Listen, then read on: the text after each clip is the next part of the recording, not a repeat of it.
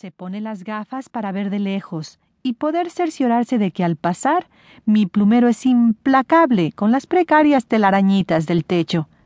Yo me quedo aquí, me dice, usted vaya haciendo.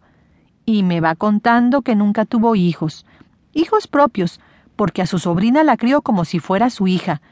Pero se fue a la Argentina y de tanto en tanto le manda postales. Lástima que ya no está su marido para leérselas. Él sí sabía leer. Él era un caballero. La acompañaba a coger el bus cada mañana y cada tarde venía a buscarla a la parada. Nunca tuvo doña Paquita que ir sola a esperar el bus mientras vivió su Manuel. Era alegre como una caja de música. Le gustaban las fiestas, la llevaba a bailar. La gente lo quería porque era bueno y generoso, y nunca miraba lo que se gastaba si era para los demás.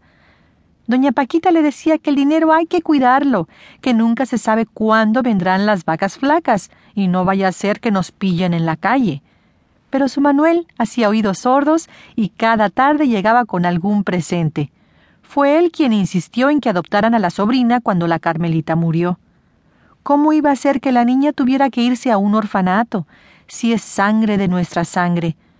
De mi sangre, le corregía doña Paquita.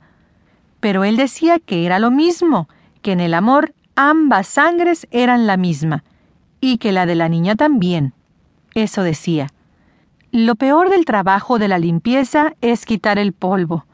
Doña Paquita lo sabe, porque dedicó toda su juventud, todas las fuerzas de sus brazos y la rectitud de su espalda y de su conciencia a limpiar una casona en el barrio alto. Una familia acomodada, muy decentes, muy educados, muy cultos. La señora era buena con Paquita, y con las otras también.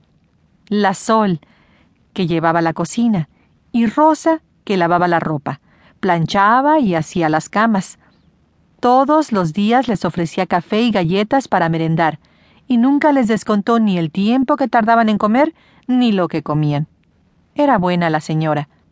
Lo que más costaba era quitar el polvo, porque mientras ella pasaba la bayeta, con los ojos tan cerca de la mano, no podía ver las partes que se le quedaban sin sacudir.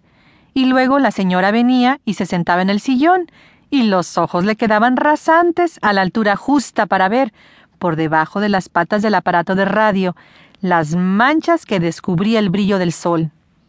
Por mucho que se esforzaba Paquita, siempre se le quedaba un trozo de mueble sin repasar. Ahora es ella la que se sienta a mirar mientras yo limpio. Ni una mota de polvo escapa al paso certero de sus gafas de lejos. El salón es donde tengo que esmerarme más.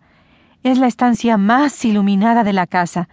Da a la galería que tiene un ventanal inmenso sobre el patio interior y en las tardes de los viernes entra, sin vergüenza, todo el sol que viene del sur.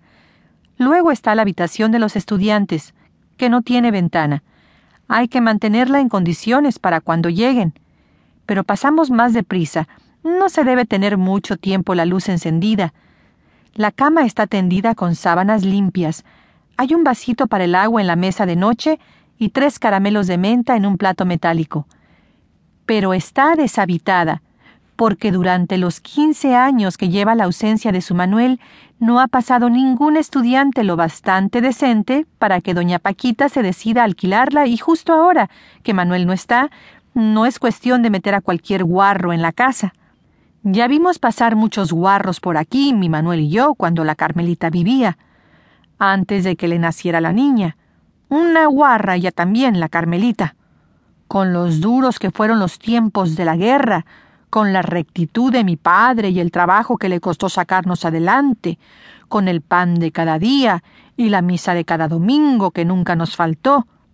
Pero así salieron las hijas, una derecha, porque aunque la espalda de doña Paquita se haya ido encorvando con los años, su conciencia fue siempre derechita y limpia, y en cambio la otra, torcida, una guarra.